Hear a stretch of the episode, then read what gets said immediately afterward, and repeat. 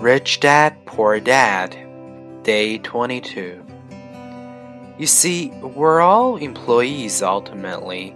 We just work at different levels, said Rich Dad. I just want you boys to have a chance to avoid the trap caused by those two emotions, fear and desire. Use them in your favor, not against you. That's what I want to teach you.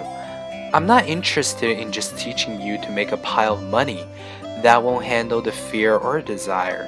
If you don't first handle fear and desire and you get rich, you'll only be a highly paid slave.